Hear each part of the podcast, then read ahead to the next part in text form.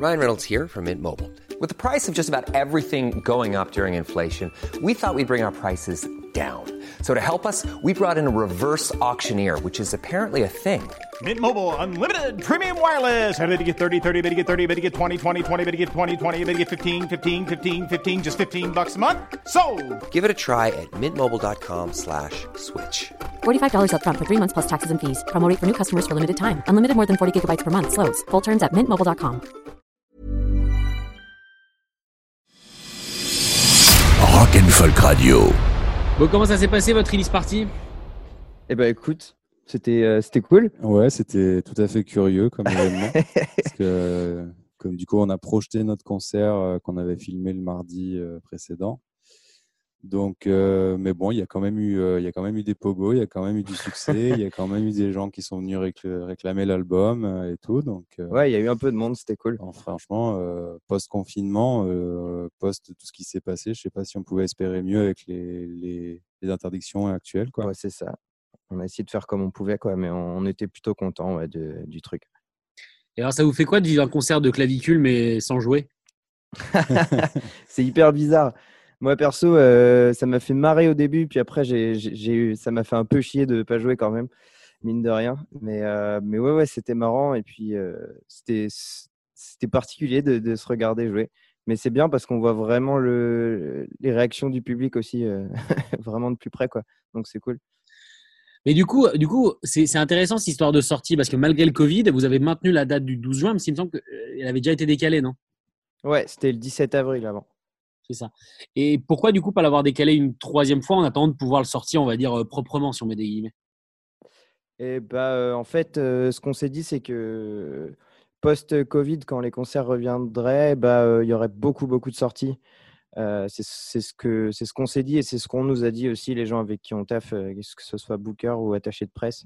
Ils nous ont vraiment conseillé de le sortir maintenant et, euh, et de, de s'y tenir, quoi. Quitte à faire une, reli- une, autre, une vraie release party plus tard. euh.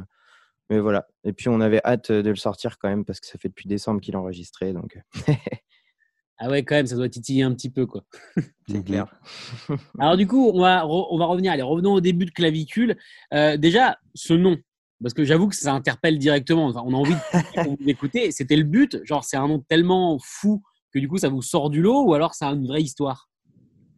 Euh, Est-ce que ça a une vraie histoire Euh, Hmm. euh, Ça peut en avoir une, mais en fait, je pense qu'on voulait avoir un, un peu ce truc-là du nom, du nom dont on se rappelle, quoi. Un nom. moi, j'étais pour avoir vraiment un nom, pas en plusieurs mots, tu vois, juste un mot, un truc clac. Et puis, bah, l'histoire, c'est que quand on a commencé le groupe, du coup, avec, du coup, Alexis, il est arrivé après. Au début, on était trois, avec Camille, Lian et puis moi. Euh, et du coup, euh, on cherchait un nom et puis euh, on se retrouvait pas mal dans un bar à Châteaubriand avant d'arriver sur Rennes, parce qu'on est originaire, enfin, et moi, on est originaire de là-bas. Et du coup, il y avait, il y avait un bar qui s'appelait La Charrue, qui s'appelle plus comme ça maintenant. Et il y avait euh, écrit euh, clavicule euh, sur un espèce de poster d'anatomie humaine. Et du coup, on s'est marré, on a regardé un peu tous les noms qu'on pouvait prendre et on a piqué là-dedans. Voilà. C'est cool, c'est cool. Mais euh, du coup, du coup, c'est cette volonté du garage. C'est une musique que vous écoutez depuis longtemps. Est-ce que vous aviez d'autres projets avant garage? Est-ce que c'est votre premier? Genre, pour vous, ça représente quoi le garage? Et bah, euh, y a le garage, ça représente un truc, euh, une espèce de ligne directrice et en même temps pas trop, parce que toi, Alexis, t'es pas du tout euh, de ce milieu-là, on va dire. Moi, je connais pas du tout, euh, je connaissais pas du tout le garage. euh, je savais que ça existait globalement avant d'arriver dans Clavicule. Euh, moi, je suis plutôt tout ce qui est métal, euh, hardcore, tout, voilà, toutes ces musiques, euh, vraiment musique extrême dans l'ensemble, et euh, un peu de punk éventuellement. Et puis voilà, quand, quand je suis arrivé, euh, l'idée c'était garage. Moi, je sais pas en faire, mais, mais ça s'adaptait à ce que je fais, on va dire, à la batterie, s'adaptait assez bien au garage entre guillemets de, des gars. Ouais, Donc voilà. on, essaye d'avoir un espèce de, de style un peu hybride, tu vois. euh, Enfin, on n'essaye pas, on, on l'a parce que parce que on a tous des influences un peu différentes. Euh, euh, à la base, c'est Yan et Camille qui écoutent beaucoup de garage. Euh, moi, Yan, le bassiste que j'ai rencontré euh, quand il avait son shop de disques à Château, brillant, et bah du coup, il m'a fait écouter tous ces trucs-là. Euh, tu vois, tous les Ty Seagal aussi, tout ça que moi je connaissais pas du tout. Avant, moi j'ai fait du rock, mais euh, pas, pas du garage, quoi. Je connaissais pas du tout cette scène-là. Et du coup, j'ai vraiment trop kiffé. Donc, du coup, on s'est dit, bah vas-y, on essaye de faire un truc euh, comme ça. Et Alexis a ramené sa patte métal, hardcore en plus. Donc, ça a permis d'avoir cette espèce de bouillonnement de style bah, qui nous représente bien, quoi, je pense. Justement, en parlant de bouillonnement, vous venez donc de Rennes, du coup. Qu'est-ce que ça fait Ouais. dans, dans cette ville qui est petite, mine de rien, mais où il se passe beaucoup de choses musicalement? Est-ce que c'est quelque chose genre qui pousse? Bah, sûrement un petit peu. Puis euh, en plus, on est sur euh, le un label qui s'appelle Beast Records, je sais pas si tu connais, euh, qui, qui, font, qui fait monter beaucoup de groupes dans, dans des styles proches du nôtre. Et du coup, bah, euh, y a, en fait, il y a eu vraiment toute une, toute une vague garage y a, dans les années 2010, on va dire, avec euh, tous les groupes style Caviar Spécial, les Madcaps. euh, il y avait Chouette aussi, il y avait plein, plein de groupes comme ça. Mais du coup, il n'y a plus ces groupes-là. Et du coup, euh, je pense qu'on était un peu en manque de ça aussi. Et il y a toujours des groupes à Rennes, mais c'est vrai que c'est vraiment cool. C'est vraiment une ville rock et c'est cool de- de- de- bah, d'avancer dans, dans ce truc-là. quoi. J'avais, on, m'avait dit, je sais plus quel autre groupe de Rennes m'avait dit ça. Euh, il me semble que c'était. euh, ah, j'ai perdu l'ordre. En tout cas, c'est un groupe qui fait du stoner, mais c'est les anciens euh, 19, euh, 1969 Club. Là, euh, Ah, je sais plus c'est quoi le nouveau nom. Euh, non, je t'avoue que je. oh, je suis nul, je les interviews. Euh, en, gros, en- en gros, ils m'ont dit que, que Rennes, ça devenait aussi chiant que Paris pour jouer, qu'il y avait des bars qui fermaient, que, que par exemple, sur toute la place et tout ça, ils commençaient un petit peu à en avoir marre. euh, C'est Suburbs, voilà le groupe. Qui commençait, Ah oui, oui. Qui commençait à en avoir marre, Rennes, du bruit. Est-ce que vous ressentez ça, vous? Ouais, moi je, je l'ai vu, ben, on en a entendu parler à Paris, moi j'ai habité à Bordeaux aussi et on a, on a vraiment ressenti ce truc des, des petits lieux alternatifs qui sont de plus en plus éloignés du centre, des quelques bars rock, euh, cafés-concerts qui ferment ou qui juste s'assagissent, changent de propriétaire et deviennent des choses beaucoup plus clair. standardisées. Et là, à Rennes, euh, c'était, ça fait quand même bastion punk, mais même malgré ça, il y a des lieux clés comme le Barrique Ouais. qui échappent pas à cette règle en fait, euh, qui voilà, qui Ouais, le vont Barrick, il y a eu changement de, de proprio. Voilà. Et du coup, ils font un espèce de bar à cocktail ou je sais pas quoi. Et du coup, euh, normalement, ils doivent reprendre les concerts, mais ça a toujours pas repris et ça fait un petit bout de temps, mine de rien. Donc, c'est vrai que vraiment dans le centre-ville de Rennes, euh, voir des concerts maintenant, c'est ça se fait, mais en tout cas, dans, dans, dans notre style, c'est compliqué. En tout cas, je sais que nous, euh, on, pff, on a joué. euh, on n'a pas joué vraiment beaucoup en fait dans, dans l'hypercentre de Rennes. Il y a le Mondo Bizarro qui est, euh, qui, est un- qui, est un- qui est une institution, qui est un super bar, mais qui est vraiment euh, qui est pas du tout dans le centre, quoi. Où là, tu peux faire du bruit, là, tu peux. Mais euh, par exemple, moi, je sais qu'à Nantes, je trouve ça beaucoup plus simple de jouer qu'à Rennes.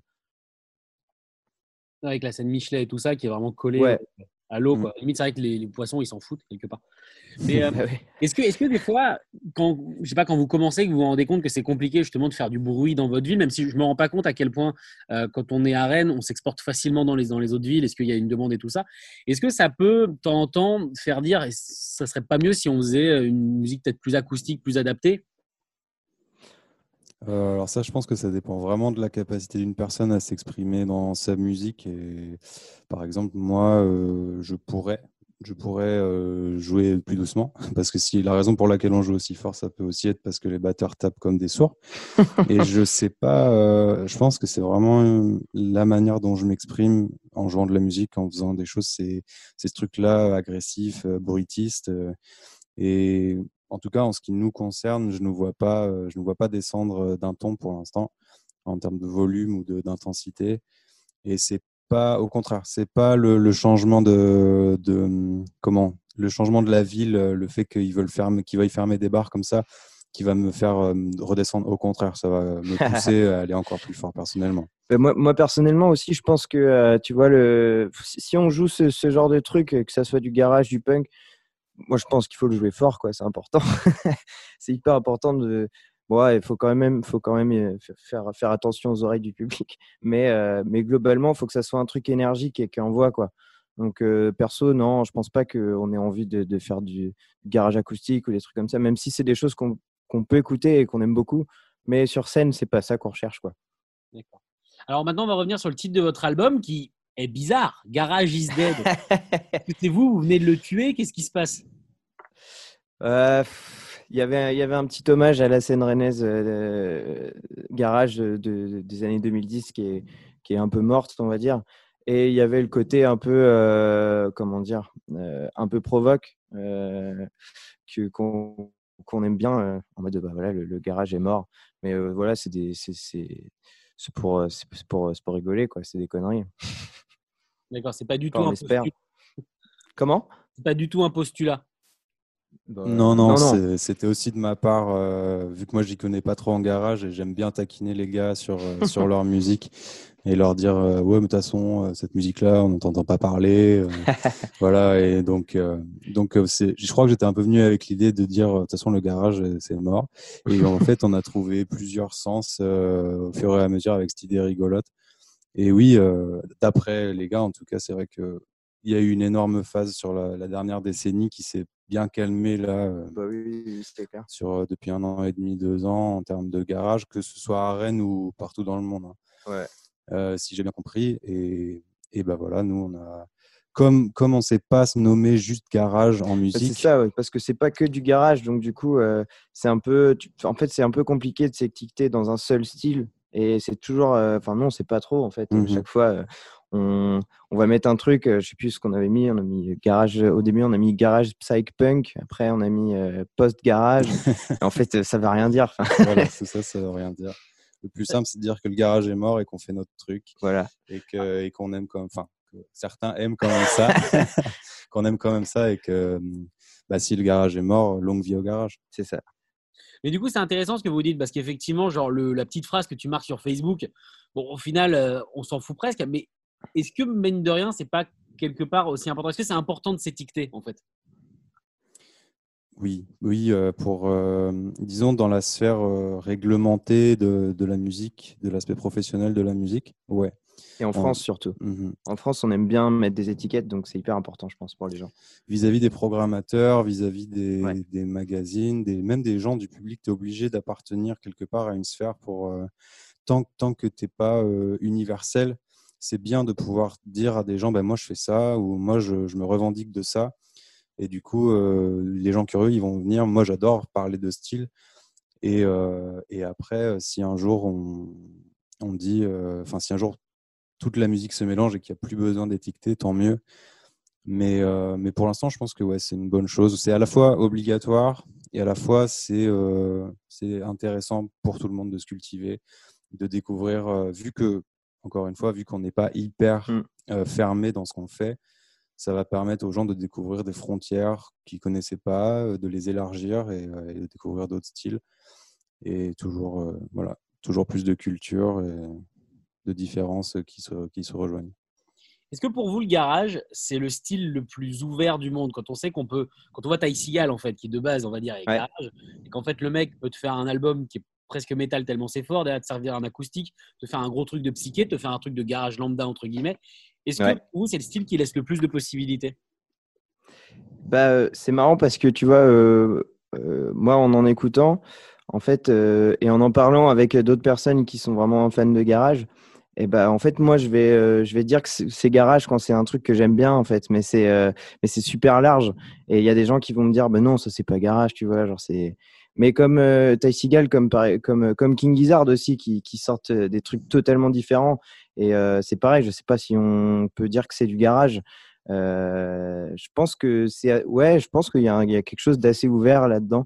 Et, euh, et je pense qu'au-delà d'un style, c'est des sonorités surtout. C'est un truc, euh, c'est une recherche de, de, de sons, de parce qu'il y a des trucs qui peuvent être très lofi, des trucs qui peuvent. euh, Enfin ouais, c'est très large quoi. Enfin à mon goût en tout cas. D'accord. Alors du coup, bon, bah, l'album, je vous ai pas dit ce que j'en pensais, mais je le trouve vraiment top. Et pour le coup, à la rédaction, a kiffé. Donc ça, c'est cool. Euh, bien. Cool. Le single qu'on avait fait tourner en nouveauté, maintenant, il fait partie de la programmation. Parce que, euh, Ok, parce que je, crois que de toutes les nouveautés qu'on a passées depuis le début de la création de la radio, c'est pas si vieux, hein, ça fait 8 mois, mais bon, il y en avoir Ouais. des choses comme euh, 100, presque 200. Euh, et bah, vous êtes peut-être la nouveauté qui a été le plus likée par les auditeurs. Waouh. Eh c'est ben. trop bien. Ah ouais, pour le coup, vous avez plus de 60, donc vraiment, euh, bah, bravo les gars. Temps, moi, je suis plutôt content. En plus, Cool. un français, ça me fait plaisir. Euh, Bah ouais. comment, Merci. alors, un- alors de- effecti- comment comment s'est passé l'étape album? Parce qu'on sait que les EP, voilà, c'est pratique, ça se fait comme ça. Mais l'album, tout d'un coup, tu figes énormément de chansons dans le marbre. Est-ce que pour vous, c'était quelque chose de, de facile? Vous avez trouvé qu'il y a une vraie différence entre enregistrer un EP et un album?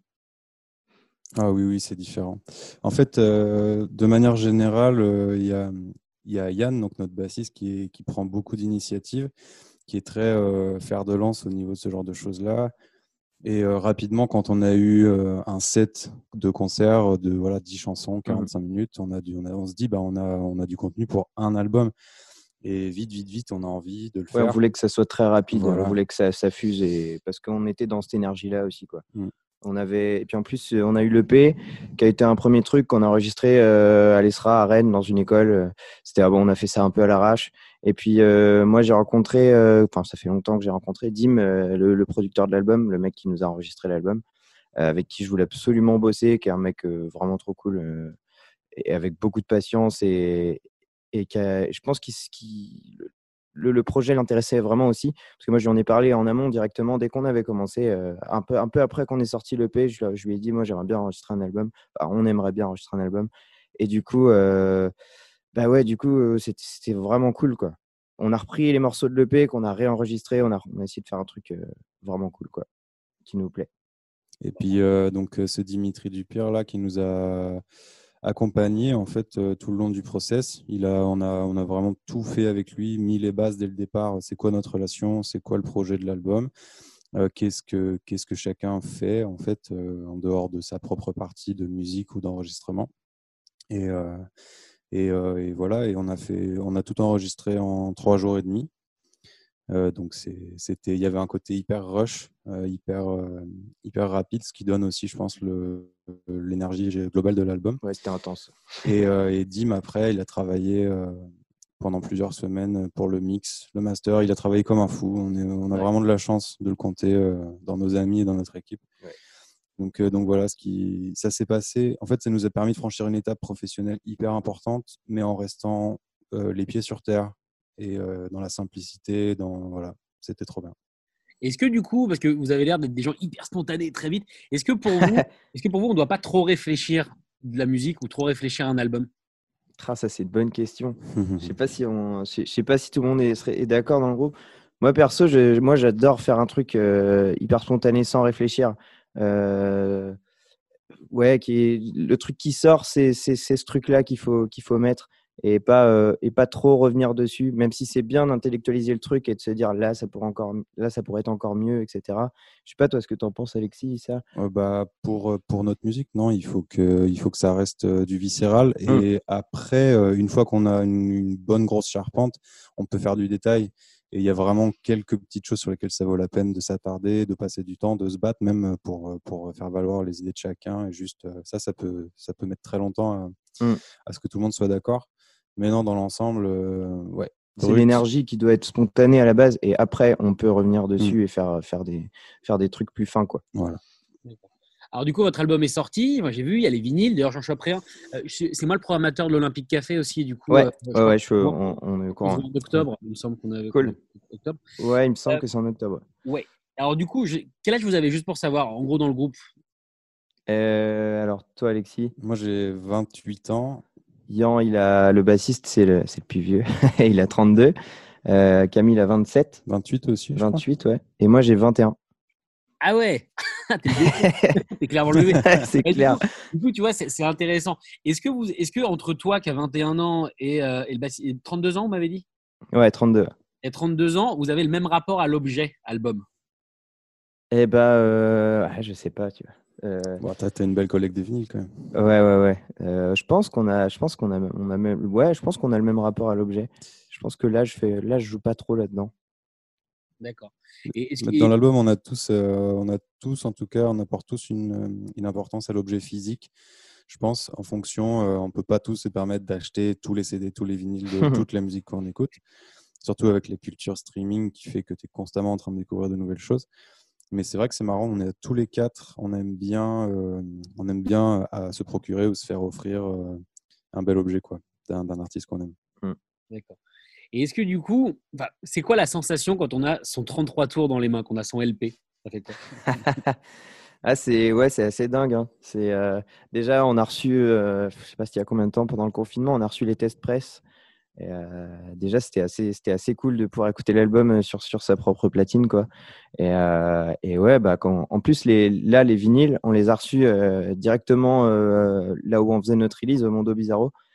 C'est arrivé au dernier moment, et du coup, on, on, en fait, on, bah, on l'a découvert un peu, vraiment, je sais pas, quelques heures avant le public, quoi. Donc, c'était, c'était assez dingue. Ouais, ouais, c'est, bah, c'est une fierté, hein, c'est, c'est vraiment cool. Surtout pour Ian, le bassiste qui était disquaire avant. Donc, donc il était trop, trop content. Quoi. En plus, pour le coup, je trouve que. Alors, on, était, on parlait tout à l'heure de, de l'héritage de, de la scène rennaise euh, euh, garage. Je trouve que même votre visuel, il s'inscrit très bien. Par exemple, bah, tu me parlais de Caviar Spécial. Je trouve qu'on on Mm. reste dans, dans, dans la même recherche quand même du design que, bah, que Caviar. Quoi. Bah ouais, ouais, je pense qu'il y a un peu de ça. Et puis euh, là, les visuels, c'est, c'est fait par Arrache-toi un œil. C'est euh, ceux qui font, euh, ils font des visuels pour le festival Lévitation euh, à Angers, qui est un putain de festival. Il y a, ils en ont fait pour le Hellfest aussi, je crois. Mmh, Binic. Et pour Binic aussi, ouais. Et euh, du coup, bah, c'est, c'est vraiment le truc que nous, on, que nous, on kiffe tous. Et on était très contents de pouvoir bosser avec eux. Qu'est-ce qu'elle exprime, cette pieuvre? Qu'est-ce qu'elle Mmh, exprime je cette dirais, pieuvre? euh, Mais euh, ouais, mais je pense que déjà il y avait ça, il y avait le côté, euh, le côté on touche un peu à tout, le côté chaque titre a son identité Mhm. et euh, il me semble, je, je sais plus, j'ai pas, j'ai honte, je me rappelle même plus bien de l'arrière de la pochette, mais il me semble qu'on voit les, les bouts des tentacules sur l'arrière de la pochette qui, qui pointent un peu vers les différents titres. Euh, Ouais, je crois. Et puis, euh, et puis Yann, euh, notre bassiste, a une grosse, grosse passion pour la mer, les marins. Et, euh, et Ouais, c'est vrai coup, que dans tous c'était- ces tatouages. on va dire le gros du thème de l'image, c'était son idée. Mm. Et, euh, et voilà cette pieuvre qu'on va qu'on va aussi retrouver euh, bientôt dans, dans un nouveau support euh, de clavicule. Et, euh, et voilà. Ouais. Alors, du coup, bon, bah, hier, il y a le président qui a parlé. Bon, il n'a il a pas vraiment dit quelque chose sur la culture, mais on se doute que de toute façon, ça va commencer un peu à se décoincer à un moment donné. ouais, je pense. Genre, au, au niveau de l'échelle de l'émotion, on va dire de 1 à 10, vous l'imaginez comment ce concert de retour? Eh bah, euh, à, à 20, quoi. Je sais pas. Je sais pas, ouais. Enfin, ça, ça va bah, on a trop hâte, quoi. Ça va être cool. Je pense que, je pense que je vais, je vais casser ma guitare. non, non, mais, euh, mais plus sérieusement, bah, euh, ouais, ça nous a quand même pas mal manqué. Déjà, euh, l'échelle de l'émotion, quand on a repris les répètes, c'était, vraiment cool. Et, voilà, puis bah, on, a hâte surtout de, de repartir un peu loin, de faire plusieurs dates à suivre, de faire des petites tournées, des trucs, puis de pouvoir enfin bah, jouer l'album, le vendre en concert, euh, parler avec les gens un peu, euh, s'ils ont eu le temps de l'écouter, etc. Euh, parce qu'au final, là on, là, on a fait notre release, mais, mais on est chez nous et, et rien n'a changé, quoi, entre guillemets. Donc on en a quand même nos proches qui nous, qui nous envoient euh, des petits messages pour, pour nous donner leur, euh, leur ressenti. Mais c'est vrai qu'en général, on bah, on sait toujours pas trop, quoi. Il y a toujours la petite appréhension? Ouais, c'est clair. Rock and Folk Radio.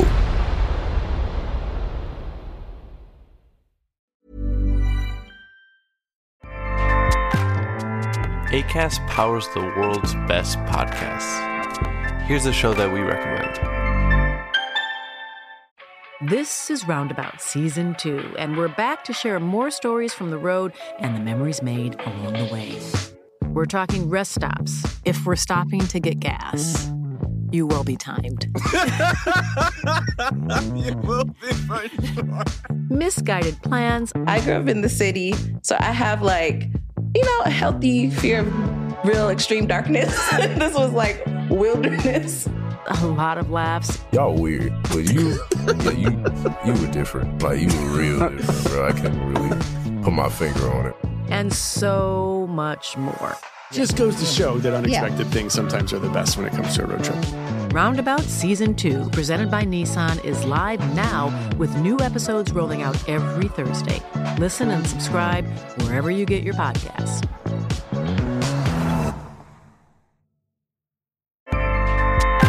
ACAST helps creators launch, grow, and monetize their podcasts everywhere. ACAST.com.